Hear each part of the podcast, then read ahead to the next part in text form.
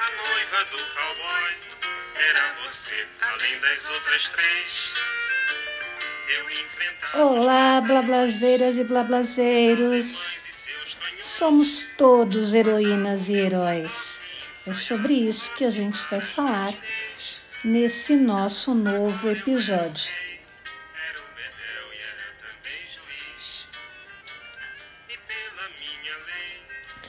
E para a gente conversar, nós vamos começar com uma história linda.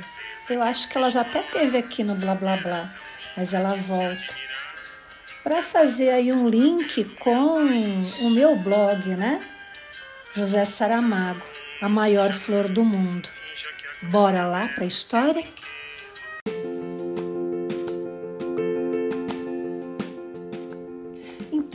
Vamos para a história. Chama lá criançada, né? A maior flor do mundo, de José Saramago, com ilustrações lindas do João Caetano. As histórias para criança devem ser escritas com palavras muito simples, porque as crianças, sendo pequenas, sabem poucas palavras e não gostam de usá-las de maneira complicada. Quem me dera saber escrever essas histórias, mas nunca fui capaz de aprender e tenho pena. Além de ser preciso saber escolher as palavras, faz falta um certo jeito de contar, uma maneira muito certa e muito explicada, uma paciência muito grande. E a mim, falta-me pelo menos a paciência, do que peço então desculpa. Se eu tivesse aquelas qualidades todas, poderia contar com pormenores uma linda história que um dia inventei, mas que, assim como vão ler, é apenas o resumo de uma história, que em duas palavras se diz que me seja desculpada a vaidade se eu até cheguei a pensar que minha história seria a mais linda de todas as que se escreveram desde o tempo dos contos de fadas e das princesas encantadas. Ah, isso vai tanto tempo. Na história que eu quis escrever, mas não escrevi, havia uma aldeia. Agora, peraí, vão começar a aparecer algumas palavras difíceis, mas não desistam. Não se temam, porém, aqueles que fora das cidades não concebem histórias nem sequer infantis. O meu herói menino tem suas aventuras aprazadas fora da sossegada terra, onde vivem os pais, a irmã, o resto das avós e toda aquela parentelha. Logo na primeira página, então, dessa história, sai o menino pelos fundos do quintal e, de árvore em árvore, como um pintacilgo, que é um passarinho, desce ao rio e depois por ele abaixo, naquela vagarosa brincadeira que o tempo alto, largo e profundo da infância a todos nós permitiu. Em certa altura, chegou ao limite das terras, até onde se aventurara sozinho. Dali para diante, começava o planeta Marte, efeito literário de que ele não tem responsabilidade, mas com que a liberdade do autor acha poder hoje aconchegar essa frase. Dali para diante, para o nosso menino, será só uma pergunta sem literatura. Vou ou não vou? Vou ou não vou? E foi. O rio fazia um desvio grande, afastava-se, e de rio ele estava já um pouco farto, tanto que o via desde que nascera. Resolveu então cortar o direito pelos campos, entre extensos olivais, ladeando misteriosas sebes cobertas de campainhas brancas e outras vezes se metendo por bosques de altos freixos onde havia clareiras macias, sem rastro de gente ou de bicho, e ao redor um silêncio que zumbia e também um calor, um cheiro de caule sangrado de fresco com uma veia branca e verde. Oh, que feliz ia o menino! Andou, andou. Foram rareando então as árvores e agora havia uma charneca rasa, um riozinho de mato ralo e seco, e no meio dela uma inóspita colina redonda, como uma tigela voltada. Deu-se o menino o trabalho de subir a encosta e quando chegou lá em cima, sabe o que viu? Nem a sorte, nem a morte nem as tábuas do destino. Era apenas uma flor, mas tão caída, tão murcha, que o menino se achegou de cansado. E como esse menino era especial da história, ele achou que tinha que salvar a flor, mas que é da água. Ali no alto nem pingava, cá por baixo só no rio, e esse que de longe estava não importa. Desce o menino a montanha, atravessa o mundo todo, chega ao grande rio Nilo e no côncavo das mãos recolhe quanto de água lá cabia. Volta o mundo a atravessar pela vertente e se arrasta. Três gotas que lá chegaram, bebeu-as a flor tão sedenta. Vinte vezes cai lá, cai lá, cem mil viagens à lua, o sangue nos pés descalços, mas a flor aprumada já dava cheiro no ar e, como se fosse um carvalho, deitava sombra no chão. O menino então adormeceu debaixo daquela flor. Passaram as horas e os pais, como é de costume nesses casos, começaram a ficar aflitos. Saiu toda a família e mais os vizinhos à busca então do menino perdido e não o acharam. Correram tudo e já em lágrimas tantas, e era quase pôr do sol, quando levantaram os olhos e viram ao longe uma flor enorme que ninguém se lembrava que estivesse ali.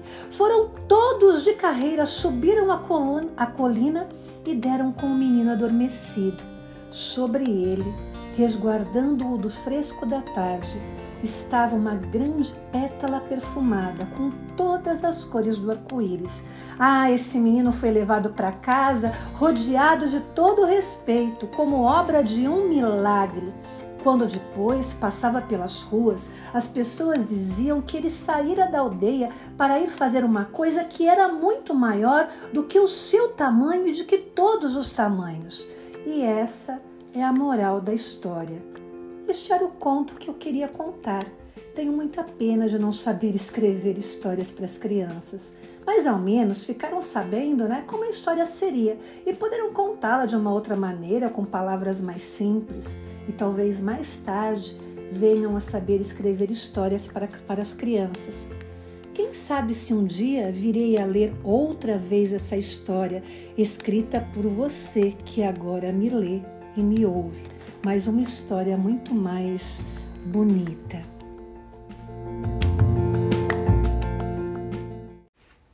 Então, blablazeiras e blablazeiros, blablazeirinhas e blablazeirinhos, gostaram da história?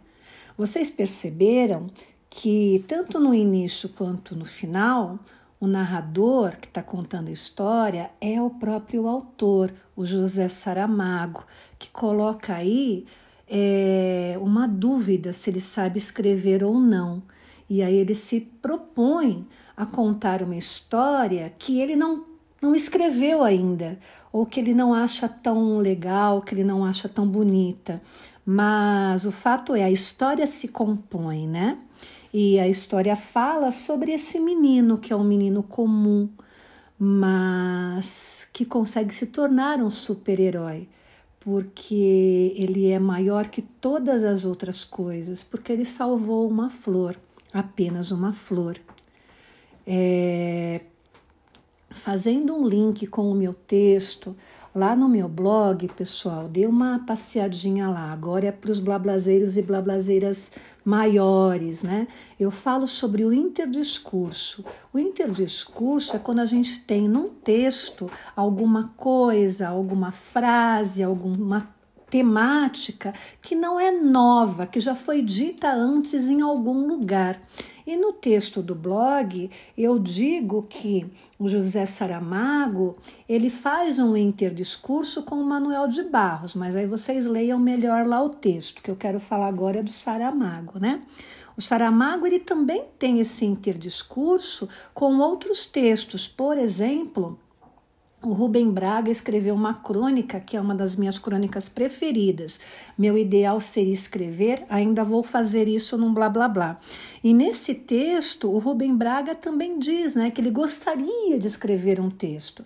Então, olha lá o interdiscurso. Da mesma forma que o José Saramago gostaria de contar uma história para as crianças, o Rubem Braga também gostaria de escrever uma história que pudesse trazer felicidade para as pessoas. Então, essa é a parte do interdiscurso. E, para finalizar, a temática do da maior flor do mundo, que é sobre o ser herói comum, não é ser super-herói. E aí eu quero finalizar então é, com um texto que eu escrevi especialmente para vocês, meus queridos blablazeiros, blablazeiras, blablazeirinhos e blablazeirinhas. Vamos lá?